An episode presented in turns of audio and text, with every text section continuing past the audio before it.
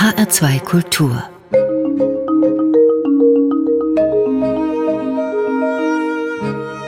Doppelkopf Heute mit Wilhelm Genazzino und mit Sylvia Schwab. Wie sind Sie denn heute eigentlich gestimmt? Eher melancholisch oder gelassen? Eher gelassen. Also das war sozusagen nicht zu erwarten, weil äh, ich mir immer vorgestellt hatte, äh, ich werde vielleicht gerade mit Ach und Krach 30 und dann äh, ist es vorbei und ich habe natürlich nicht ahnen können, dass es dann erst richtig losgeht. Was heißt, dass es richtig losgeht? Ja, dann ist man plötzlich verheiratet, man hat ein Kind und äh, der Wohnort äh, wird wichtig und alle diese wirklich äh, zentralen Lebensfragen machen sich irgendwie geltend und damit habe ich nicht gerechnet. Und wie sind Sie gestimmt heute?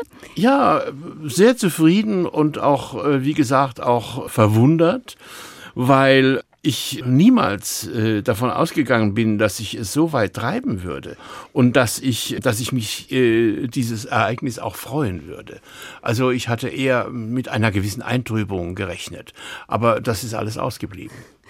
Es gibt von Mascha Kaleko so ein wunderbares Gedicht, das heißt sozusagen grundlos vergnügt.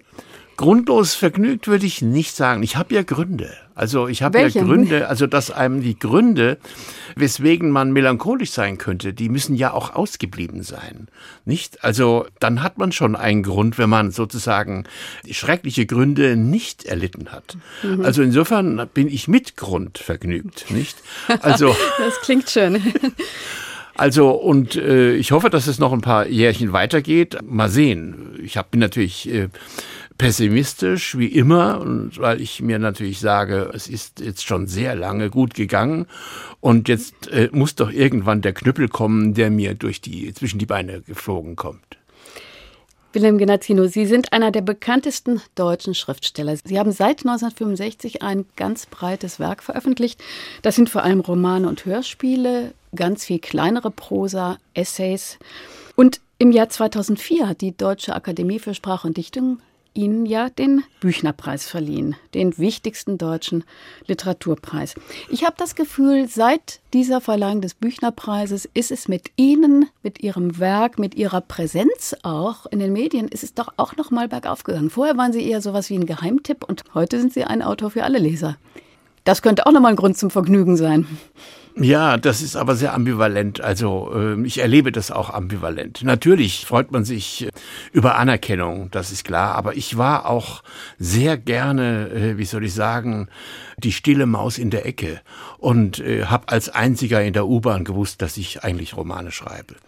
Und wenn heute schon in der U-Bahn oder im Zug oder so drei Fremde mir zunicken und, äh, und mit gestrecktem Zeigefinger sagen, ihr neues Buch war aber wieder obergeil, dann denke ich, ja, das hast du jetzt davon. Passiert denn sowas? Sowas passiert. Willem Genazzino, welche Form der Anerkennung ist denn für Sie eigentlich wichtig? Sind das eher die Literaturpreise, die Leserreaktion zum Beispiel? Die Auflagenhöhe könnte es auch sein oder vielleicht auch das Kollegenlob oder noch schöner, die Kollegenschelte. Wilhelm Genazzino. Ja, das ist eigentlich alles gleich wichtig, was Sie gesagt haben. Also äh, natürlich bin ich auch dankbar über die Auflagenhöhe, denn ich wollte natürlich auch äh, keiner, kein armer Poet in der Dachstube werden. Das habe ich noch am ehesten erwartet, dass das aus mir werden würde.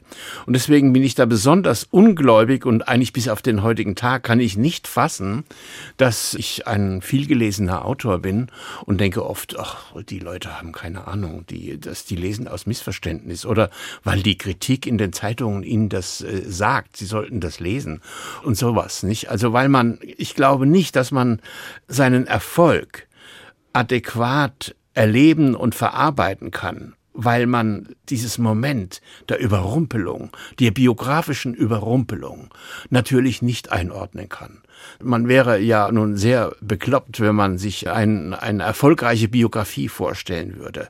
Und da man das nicht tut, ist man von diesem Ereignis dermaßen irritiert, äh, von diesem ungeplanten Zuspruch, dass man den Notausgang der inneren Leugnung sucht. Also wenn ich mich nicht geirrt habe, dann haben sich die anderen geirrt. Aber das ist Ihre Interpretation. Ich glaube, dass viele Menschen mit einem so schönen Erfolg ganz anders umgehen würden. Woraus setzt sich Erfolg zusammen? Das ist ja immer eine Portion Glück, aber ich denke auch, auch eine ganz große Portion Fleiß. Wie sagt man immer, 99 Prozent Transpiration und 1 Prozent Inspiration. Ja, nun gut. Also bei mir ist auch viel Transpiration dabei und trotzdem bleibt ein ungeklärter Rest. Ich glaube selbst, dass meine Bücher gut sind. Aber ich bin sehr verwundert darüber, dass das so viele gemerkt haben. Das spricht aber nicht dafür, dass Sie an den verantwortlichen Leser glauben, an den der Sinn hat für Qualität. An welchen Leser glauben Sie überhaupt? Oder an ich glaube denken? natürlich auch an keinen Leser. Also ich meine, ich weiß es ja von mir, dass ich wenn ich ein Buch gelesen habe, das mir sehr gut gefallen hat, kann ich auch nicht sagen, warum es mir gefallen hat. Ich merke, gewisse Emotionen werden von mir angefasst, angerührt durch den Text. Und ich kann nicht sagen, ja, woher kommt jetzt die Zustimmung meines Gefühls? Das äh, bleibt im Dunkeln. Und das braucht sehr viel lange Zeit. Also ich konnte, ich habe 20, 30 Jahre gebraucht, bis ich mal einen Einfall hatte, warum mir Kafka gefällt oder so. Oder Josef Roth oder äh, Rilke oder egal wer. Also ähm, die guten Sachen wollen nicht zugeben, dass man es mit ihnen leicht hat. Und deswegen, man übernimmt das als Leser, man übernimmt den Auftrag und sagt, ein Autor ist ein schwieriger Kandidat, der will nicht sofort verstanden werden. Aber Sie haben doch wohl irgendwann verstanden, warum Kafka Sie anrührt, beschäftigt, warum Kafka in Ihren Augen gut ist. Warum? Ja, ja, aber ich habe ähm, sozusagen 30 Jahre dafür gebraucht und habe das ein oder andere von ihm immer wieder gelesen. Und irgendwann hatte ich einen Einfall. Und, ja, wie äh, sieht der aus? Welchen ja, Einfall hatten Sie? Also ich hatte natürlich den Einfall der Scham der mir mit 25 nicht gekommen ist und auch nicht kommen konnte. Scham, da braucht man Lebensreife. Man muss also irgendwann, man muss älter werden, um festzustellen, vieles, was einen zurückhält, ist die eigene Scham. Und die eigene Scham, weil sie ein äußerst empfindliches Gebilde ist und sofort wegrennt, wenn irgendwelche Zumutungen im Raum auftreten. Und so sind ja auch viele Kafka-Texte. Wenn die leiseste Zumutung auftritt, rennt der Protagonist davon oder macht, baut ein Unglück oder macht sonst irgend oder versteckt sich, will sich nicht zeigen und all diese wunderbaren, völlig alltäglichen Figuren bei Kafka. Und ich bin, als ich das gelesen habe, zum ersten Mal oder zum zweiten Mal auch, nicht auf den Gedanken gekommen, ja, das ist, das ist die Schamhaftigkeit. Ein Mann, der sich, der nicht weiß, wie er zugeben soll, dass er langsam auch lebensgewandt wird. Nicht, der also nicht eingestehen möchte, dass man das Leben auch überleben kann in der einen oder anderen Situation, sondern immer Unglück haben muss, in dem dann wiederum die Scham versteckt ist. Nicht das Unglück ist sozusagen die Verrichtung der Scham. Wilhelm Genazzino, ist das nur bei Kafka so in Ihren Augen oder ist das das Wesen von qualitätvoller Literatur überhaupt? Nicht unbedingt überhaupt. Also so wie ich es eben gesagt habe, gilt es natürlich mehr oder weniger nur für Kafka. Also ein anderer Autor, vor allen Dingen sagen wir mal jetzt Nachkriegsautoren, die ich ja als junger Mann dann auch gelesen habe, sagen wir mal Lars Gustafsson oder Heinrich Böll oder so, die haben völlig andere Voraussetzungen, die aber auch, weil sie technisch gut gemacht waren, nicht? Also äh, das interessiert mich bis heute und ich habe da auch keine Antwort, dass ich zum Beispiel die Heimkehrer-Romane äh, von Böll, gerade weil ich von ihm spreche, eigentlich das Fernste hätten sein müssen, was was es für mich damals gab. Ich war ein junger Mann von 15 Jahren oder 14 und äh, ich wusste überhaupt nichts äh, über was Stalingrad bedeutet oder was, was es bedeutet ist, ein Soldat zu sein, der irgendwo äh, in den verschneiten Steppen Russlands Erfrierungen hat. Trotzdem war ich, habe ich das so gelesen, als wäre ich potenziell dabei gewesen und habe das entsprechend einordnen können. Das ging natürlich nur, weil der Text es geleistet hat. Mhm. Völlig klar. Es muss, der Anschub muss vom Text kommen. Und der, muss, er muss aber auch auf den richtigen Leser treffen. Er muss auf den richtigen Leser treffen. Ja, genau. Ja. Und gerade bei dem Thema Scham denke ich, es ist ja auch ein großes Thema in Ihrem Werk. Und so könnte auch da die Scham Kafkas auf die Scham von Wilhelm Genazzino gestoßen sein. Das ist gut möglich. Das ist gut möglich. Oder ich habe also äh, mit dieser Erfahrung gemerkt, dass sie natürlich mehr mit mir zu tun hat als nur ein Lesererlebnis. Also dass da natürlich ein ganzes personales Ich dahinter steht und sich langsam entwickelt. Willem Genazzino, wir hören schon eine erste Musik. Und wir haben ja vorweg verabredet, dass wir mal nicht planen, wie es in dieser Runde sich oder in dieser Stunde sich entwickelt. Sie haben eine Menge mitgebracht, die Rolling Stones, Morten Feldmann, Kraftwerk, Ray Charles, Hugo Wolf, Edward Grieg. Worauf haben Sie jetzt Lust? Wonach ist Ihnen? Also ich würde gerne jetzt den Mick Jagger I Can Get No Satisfaction hören oder hier einplanen, einfach weil ich ihn großartig finde, weil er gemerkt hat, dass es keine Befreiung äh, von den Zumutungen der Natur gibt und dass Jagger diese Niederlage äh, dennoch so kraftvoll ausdrückt, als wäre sie gar keine Niederlage. Musik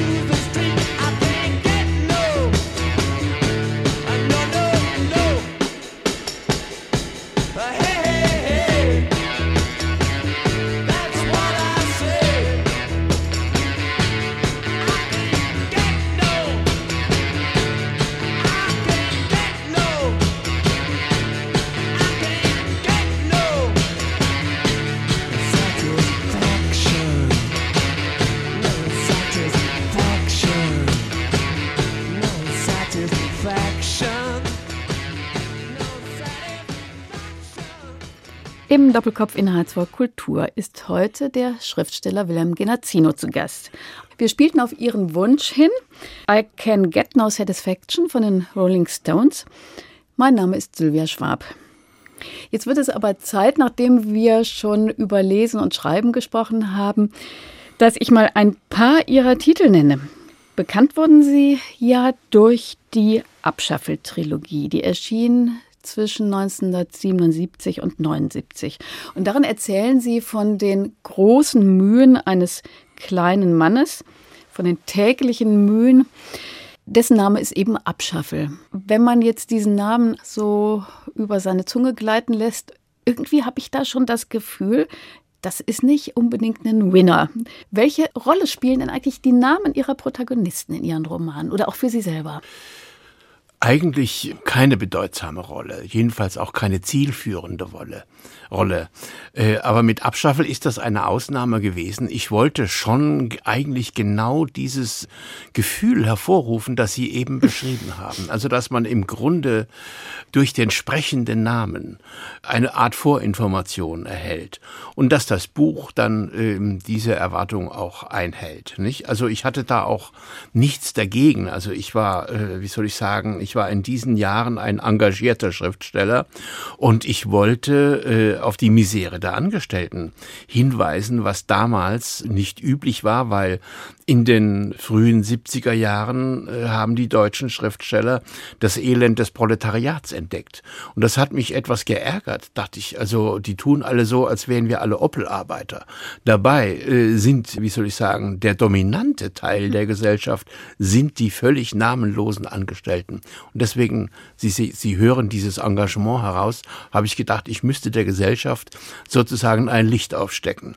Und das hat mich damals geleitet und äh, würde ich heute für übertrieben halten, aber so war es. Jetzt hatte ich mich ja selber unterbrochen und hole doch ein paar Titel noch nach. 1989 erschien Der Fleck, die Jacke, die Zimmer der Schmerz. 1992 Leise singende Frauen. 1996 Das Licht brennt ein Loch in den Tag. 2005 Die Liebesblödigkeit und 2011 Wenn wir Tiere wären. Das ist jetzt nur eine Auswahl. Es sind aber schon auch erstaunliche Titel, denn auf der einen Seite gibt es immer wieder sehr realistische, also der Fleck, die Jacke, die Zimmer, der Schmerz oder auch eine Frau, eine Wohnung, ein Roman. Und dann gibt es diese surrealistischen, diese eher geheimnisvollen Titel, also das Licht brennt ein Loch in den Tag oder die Obdachlosigkeit der Fische. Und dann überlegt man sich, ist dieser Wilhelm Genazzino ein Realist oder ist er ein Surrealist? Ja, das überlege ich mir auch oft oder sagen wir mal zuweilen ich habe so verschiedene Produktionsstimmungen und je nachdem, wie die ersten, wie der erste Ton in einem Manuskript ausfällt, da geht auch dann das Buch lang. Und ich habe mir abgewöhnt, jetzt äh, immer zu fragen, ja, ist das jetzt ein realistisches Buch oder ist es ein äh, surrealistisches oder äh, was auch immer, sondern ich arbeite weiter und schaue mir das Ergebnis hinterher an und nehme es dann auch an. Denn also ich habe mir abgewöhnt, also sozusagen sozusagen das Methodische so lange vorher zu bedenken, dass sozusagen das Ei gar nicht mehr gelegt wird. Und kommen nicht gerade die Funken eines Romans wie überall im Leben, die Funken gerade aus der Reibung, aus der Reibung von vollkommen verschiedenen äh, Materialien? Ja, und auch aus der Reibung, äh, wie soll ich sagen, die die das nicht geplante mit der Überraschung des Verfassers erzeugt, nicht? Also man ist ja dann selber erstaunt, was jetzt hier auf dem Papier steht. Und oft bin ich sogar so erstaunt, dass ich das dann ablehne. Ich denke, nein, das kann jetzt nun wirklich nicht der Weg sein. Also, weil das zu weit weg liegt, nicht? Oder ich hol's dann auch äh, nach einiger Zeit wieder hervor. Also zum Beispiel bei dem Roman Der Fleck, die Jacke, die Zimmer, der Schmerz. Das war, ähm, das ist ja geschrieben worden nach einer langen Krise, die fast ein Jahrzehnt gedauert hat, wo nichts von mir kam. Und ich hatte einige Ordner auf dem Schreibtisch, wo ich einfach kleine Texte gesammelt habe unter diesen Stichworten. Der Fleck, die Jacke, die Zimmer, der Schmerz. Da waren lauter Texte über einen Mann, der immer mal wieder sich vollkleckert, weil er eine Bratwurst isst oder, oder weil er zu viel im Zimmer lebt und sein Marmeladebrot auch schon am Schreibtisch ist. Zack, hat er schon wieder auch einen Marmeladefleck auf dem Hemd. Solche äh, Stücke zum Thema Fleck habe ich da gesammelt. Und irgendwann wuchsen diese Sammelnamen so zusammen, dass ich dachte, das ist auch der Titel nicht? Was im Grunde zunächst nur eine Stoffsammlung war. Und dann habe ich das so gelassen und mein Lektor, ich kann mich noch sehr gut daran erinnern, der hat äh, das sofort kapiert und dann hat er auch wunderbar gesagt, ja, auf diese etwas schräge Art kommen die meisten guten Sachen zustande. Es ist ja ganz merkwürdig in Ihren Büchern. Mir kommt es so vor, als würden bei Ihnen die kleinen Dinge ganz groß. Der kleine Mann ist plötzlich ein großer Mann. Das kleine Problem ist ein großes Problem. Die kleine Scham ist eine große Scham. Wilhelm Genazzino, woher kommt das? Das Kleine ist für Sie, habe ich häufig den Eindruck, das viel Wichtigere als das Große. Ja, Das ist wohl auch so. Vor allen Dingen ist es aber naturwüchsig so. Ich meine, der sogenannte normale Mensch hat ja nur kleine Dinge. Ich meine, es wacht ja niemand morgens auf und sagt, was wird denn Herr Obama heute machen? Nicht? Das äh, ist eine Frage, die ich mir nicht stelle. Die kommt irgendwann, wenn ich Nachrichten höre oder so.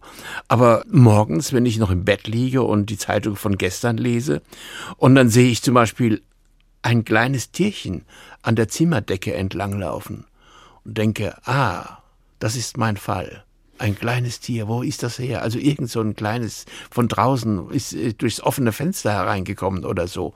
Und ich liege dann da und schaue dazu, wie das Tier äh, quer durch die, über die ganze Decke läuft und am anderen Ende wieder runterläuft und wahrscheinlich das Fenster sucht.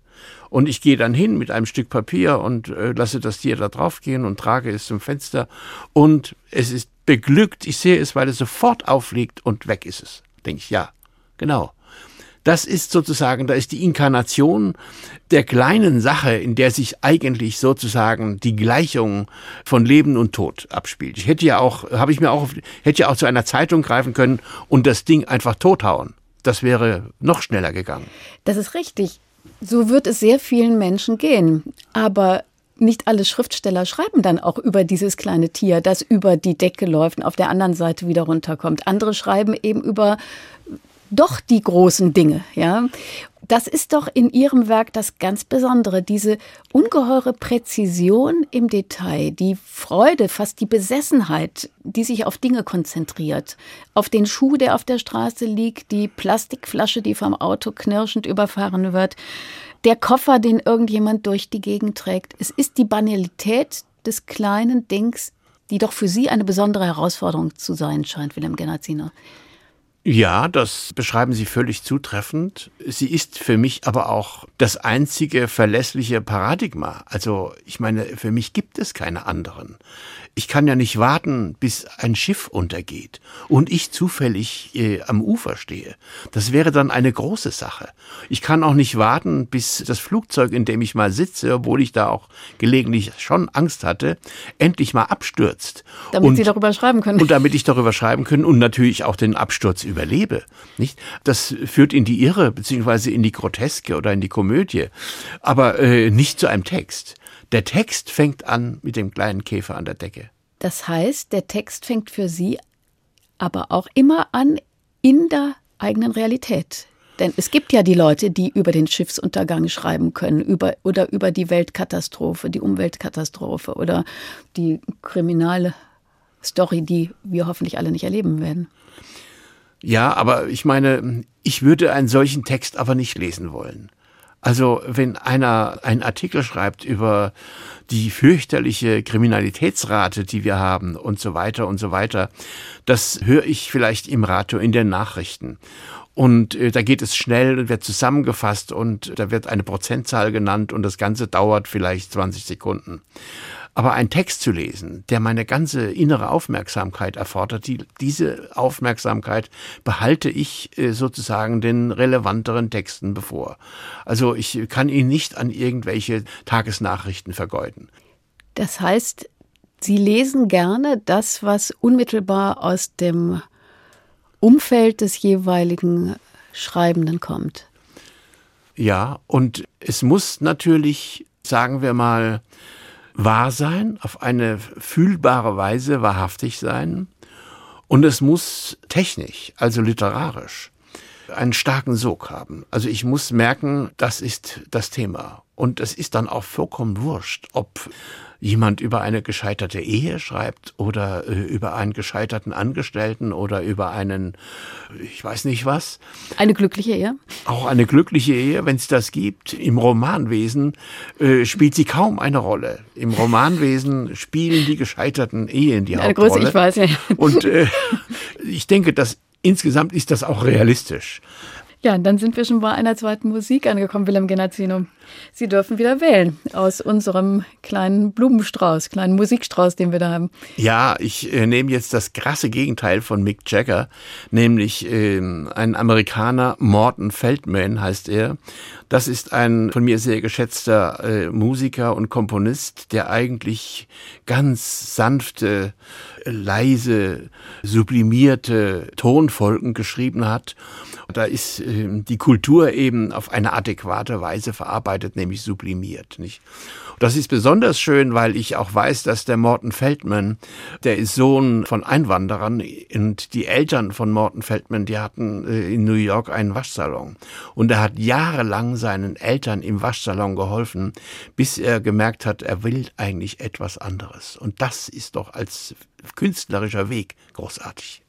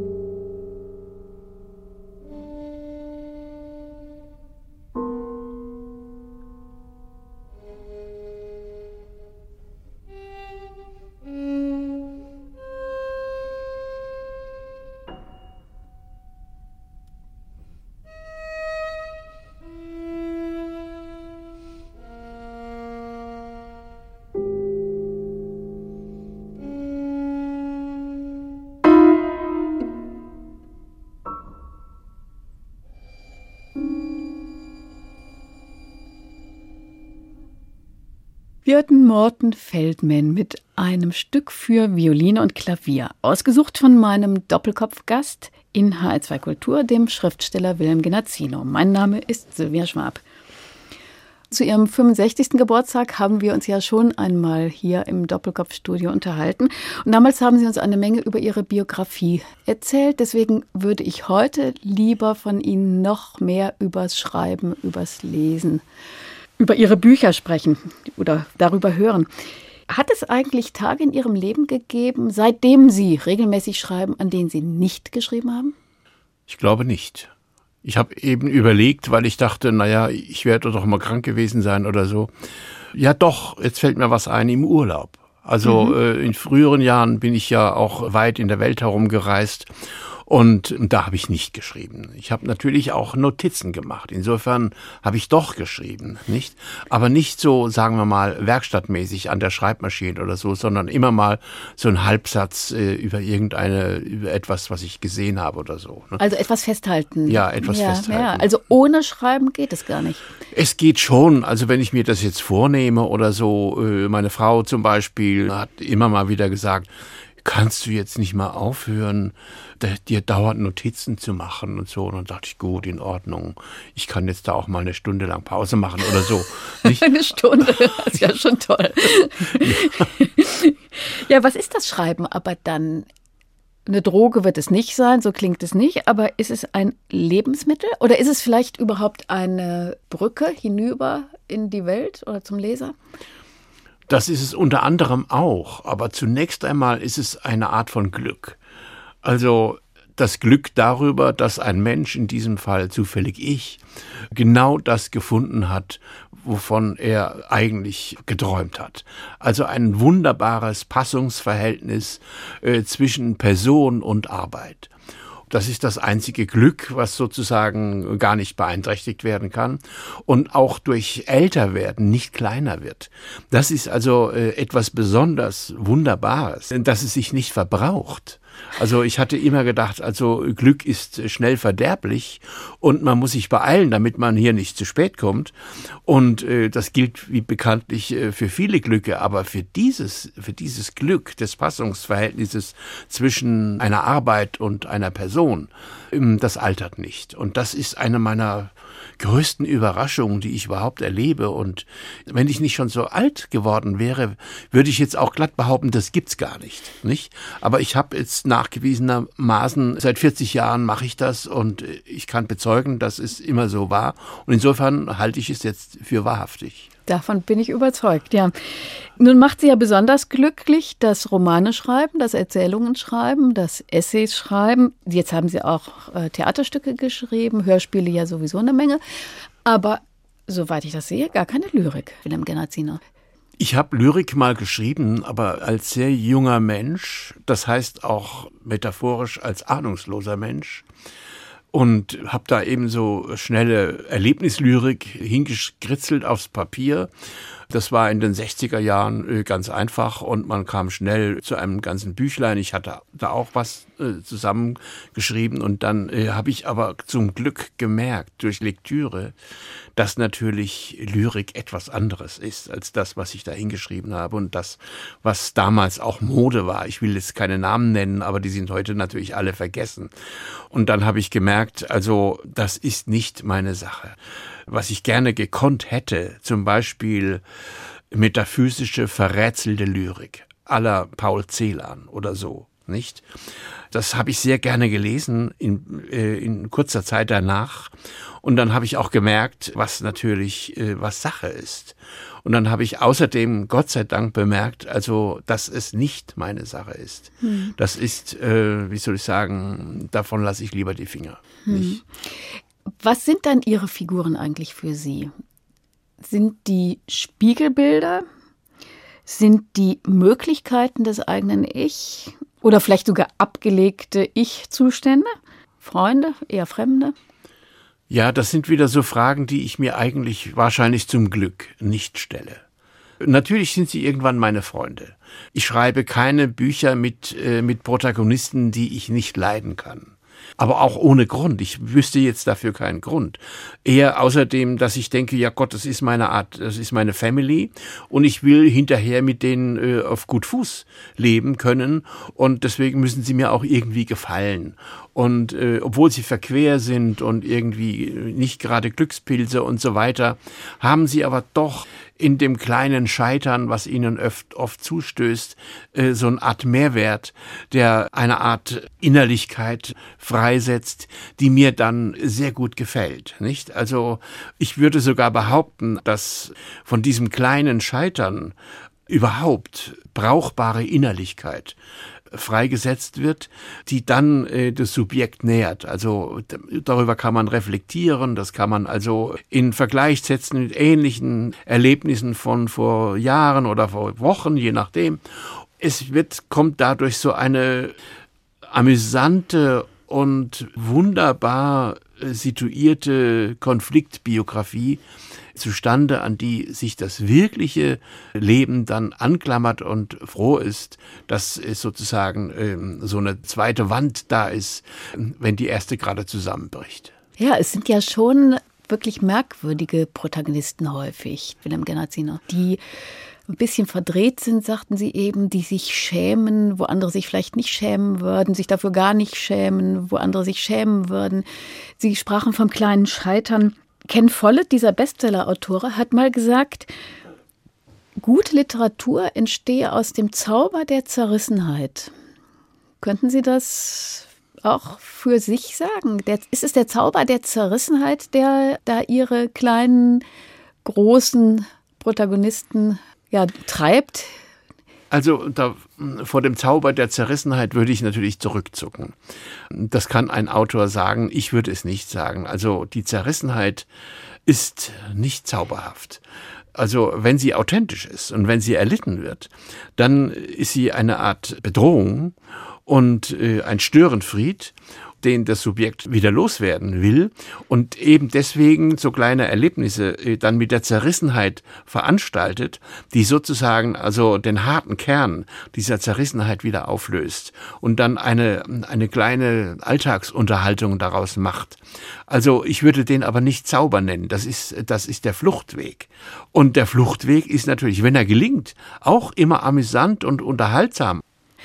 Ihre Romane beginnen häufig zumindest, im Irgendwo und enden im Irgendwo. Die wirken, als kämen sie aus oder wären sie Kapitel eines großen gemeinsamen Lebensromans. Wie könnte denn dieser Lebensroman des Wilhelm Genazzino heißen? Was könnten Sie dem für einen Titel geben? Über den ganzen Lebensroman einen Titel finden. Das ist nicht so einfach. Den habe ich im Moment nicht parat. Allerdings auch, weil ich dieses Projekt nie so gesehen habe. Nicht für mich fällt das auseinander in Einzelbücher, nicht? Und sie haben alle das, dieses offene Ende, diesen offenen Schluss, sodass sozusagen mit dem offenen Schluss der nächste Anfang auch äh, schon wieder einsetzen kann, nicht? Obwohl das auch nicht so ganz stimmt. Also sagen wir mal, ich, ich bin jetzt nicht so ganz genau, so ungefähr. Ne? Ich wollte es auch nicht so auf die ganz einfache Ebene bringen. Es ist ja auch nicht handlungsmäßig so, sondern es ist ja eher stimmungsmäßig, atmosphärisch so, dass durch ihre Romane sich hindurch wie ein vorsichtiger Faden zieht. Ja. Aber das können wir auch so stehen lassen. Ja, also ich habe keinen Titel. Ich habe natürlich sofort einen anderen Titel. Aber das ist auch wieder ein Titel für ein neues Buch. Und der Titel heißt Das Lämpchen im Kühlschrank. Also man kann nachts ja aufstehen, wann immer man will und nicht den Lichtschalter finden, aber den Kühlschrank findet man immer. Und dann leuchtet darin das Lämpchen auf.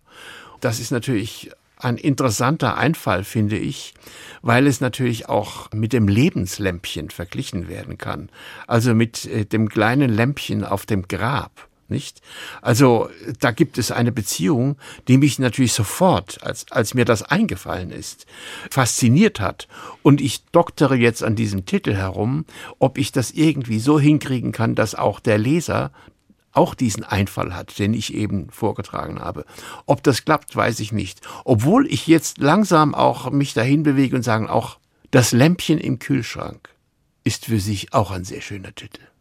Wilhelm Genazzino, wir sind dann schon wieder bei einer Musik. Was hören wir jetzt? Ich springe jetzt äh, zu einer Popgruppe der 70er Jahre, nämlich Kraftwerk. Wir fahren, fahren, fahren auf der Autobahn. Das hat mir damals sehr gut gefallen. Gefällt mir eigentlich heute immer noch. Aber mit der Hinzufügung, dass Popmusik, wenn sie alt wird, natürlich auch komisch wird. Und das ist für mich ein Nebengewinn, der inzwischen fast der Hauptgewinn ist. Also diese komisch werdende Popmusik, die halt einfach, man muss lachen, denken, mein Gott, hat man das jemals ernst nehmen können? Aber so war es.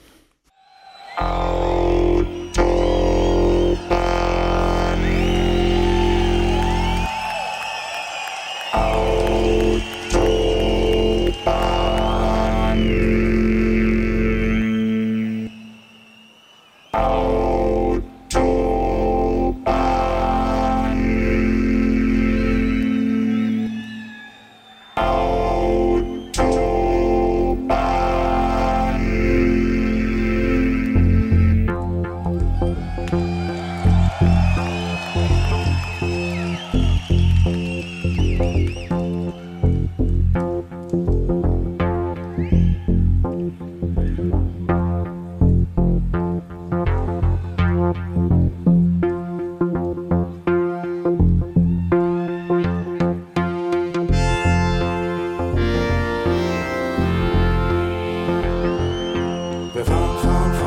Eu tô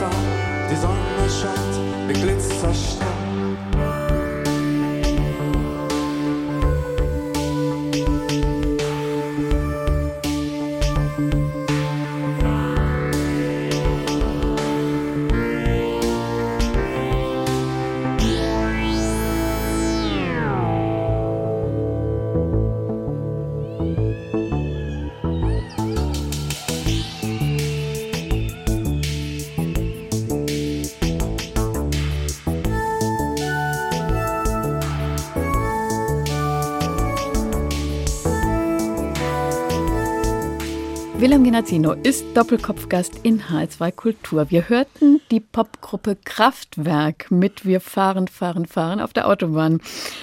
Sie sind damals viel Autobahn gefahren, Willem Genazzino?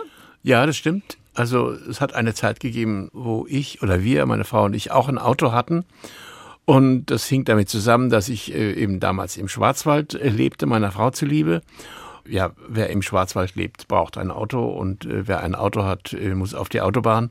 Insofern äh, war mir das äh, sehr nah, auch in seiner Stupidität natürlich. Also, dass man immer wieder dasselbe macht. Man fährt in einer, in einer Gruppe von zwei, drei äh, Reihen von Autos und man schüttelt innerlich den Kopf, dass man das alles so gut aushält, aber man hält's aus und Sie sind hier. Genau. Ohne Auto heute. Ja, das hab, heißt, nee, Sie fahren hab, nicht mehr ich Auto. habe äh, schon, schon seit langer Zeit kein Auto mehr. Es ist mir dann eben doch auf die Nerven gegangen. Der Verkehr ist, also ich ertrage den nicht mehr und die Autobahn auch erst recht nicht. Also das ist äh, unmöglich inzwischen. Also äh, wenn ich gelegentlich beim WDR zu tun habe und äh, da mit dem Auto fahren müsste, also das wäre mörderisch. Also ich würde mich fürchten. Gott sei Dank gibt's gibt's Züge. Ja, ich hatte gedacht, es wäre auch so ein Stück Technikfeindlichkeit bei Ihnen, denn Sie haben ja auch kein Handy. Haben Sie einen Computer? Auch nicht, nein, nein, nein. Ich habe da keinen besonderen Grund, außer meiner, wie soll ich sagen, außer dem Grundvertrauen in meine Schreibmaschine. Ich brauche keinen Computer und ich brauche auch kein Handy, also das normale Telefon.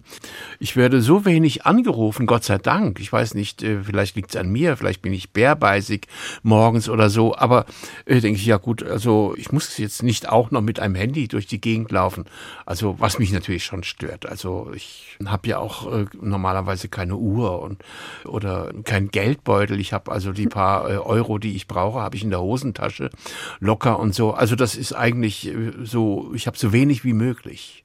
Willem Genazzino, das Glück in glücksfernen Zeiten. So heißt ein Buch, ein sehr hübscher Titel, wie ich finde, ein Roman von Ihnen aus dem Jahr 2009. Das Glück, das ist für Sie das Glück des Schreibens. Dieses Glück nimmt zu, haben Sie vorhin gesagt. Was nimmt noch zu beim Älterwerden? Oder was nimmt ab? Es nimmt äh, die Zufriedenheit darüber zu, dass ich sozusagen keine falsche Lebensrechnung aufgemacht habe. Also, dass ich mich nicht mit einem Beruf habe abquälen müssen, bei dem ich dann, sagen wir mal, nach 15 Jahren gemerkt hätte, das ist gar nicht mein Beruf. Ich brauche was anderes und wüsste dann nicht, was das andere denn hätte sein können. Ich habe schon mal kurz gesprochen darüber, das Glück ist eben dieser symbiotische Frieden zwischen einem Mann und seiner Arbeit und etwas Größeres gibt's für mich gar nicht. Alles lässt im Alter nach, haben Sie mal gesagt oder geschrieben? Ne, geschrieben in der Liebesblödigkeit, glaube ich. Nur der Rededrang wird größer. Ja, das ist auch bei mir so. Also äh, natürlich hält die Natur nicht ewig vor, äh, das ist völlig klar, mit dem Alter sowieso nicht. Man, man hört nicht mehr so gut, man riecht nicht mehr so gut, man sieht nicht mehr so gut. All diese Dinge, die werden schwächer, völlig klar, von anderen zu schweigen. Und jetzt habe ich aber die Frage vergessen. Alles lässt im Alter nach, nur der Rededrang nimmt zu. Ja, der Rededrang nimmt eben zu. Das ist gar kein Zufall, dass mir das nicht wieder eingefallen ist. Denn das ist natürlich sozusagen. Lauter Reden ist ja, jetzt- das ist meine Schwäche. Also, das wird man ja wohl auch hier merken, dass ich kaum zu bremsen bin. Der Rededrang ist auch eine Alterserscheinung.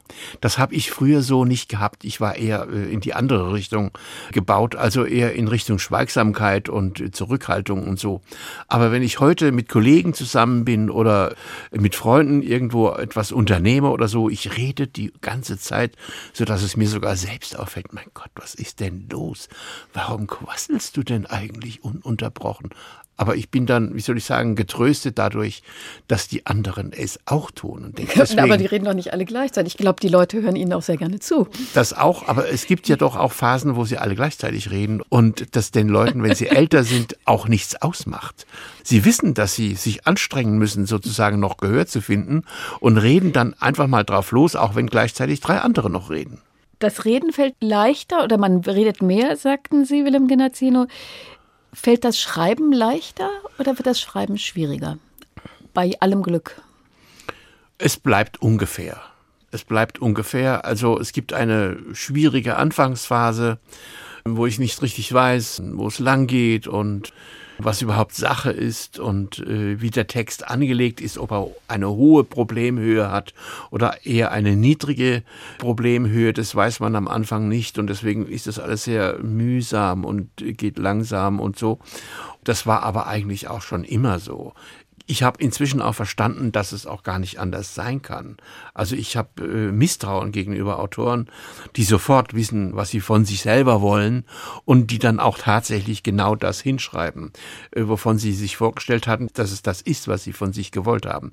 Also es muss eine Art Irritationsabstand zwischen dem Text und der Person schon geben, nicht? Also dass der Autor erstaunt ist auch, was das Schreiben immer noch leistet dass es immer noch Sachen gibt, von denen eine Irritation ausgeht. Nicht? Und ich weiß natürlich als Autor, wie viele Dinge es gibt, über die ich nicht schreibe. Weil ich mich natürlich auch dann in Zonen begeben würde, die ich nicht veröffentlichen will. Also das sind sehr intime Dinge, wo ich natürlich dann äh, sofort denke, ja, das geht auch nur mich an und so weiter, das will ich auch gar nicht mitteilen, was aber nicht wahr ist, nicht? Also ich will natürlich das mitteilen.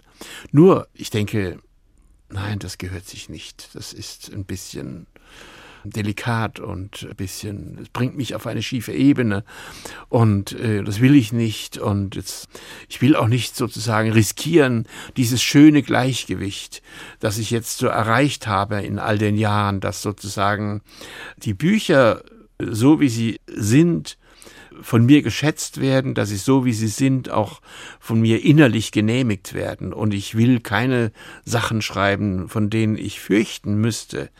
Schon in fünf Jahren wären sie mir peinlich. Wir hören eine letzte Musik. Ja, das ist eine Musik von einem Romantiker, von einem auch dramatischen Romantiker, ich meine Edward Grieg. Walz Drist, ein bisschen kitschig, macht aber nichts. Es klingt immer gut und ist eine schöne, ich höre das auch beim Schreiben oft, weil es mich anregt, weil es auch, wie soll ich sagen, mir das tägliche Aufhören vom Schreiben leicht macht. Wilhelm Genazzino, bevor wir jetzt den Krieg hören, Ihnen einen sehr herzlichen Dank für dieses Gespräch. Bei unseren Doppelkopfhörern H2 Kultur verabschiedet sich Sylvia Schwab und Wilhelm Genazzino mit einem sehr großen Dankeschön für Sie.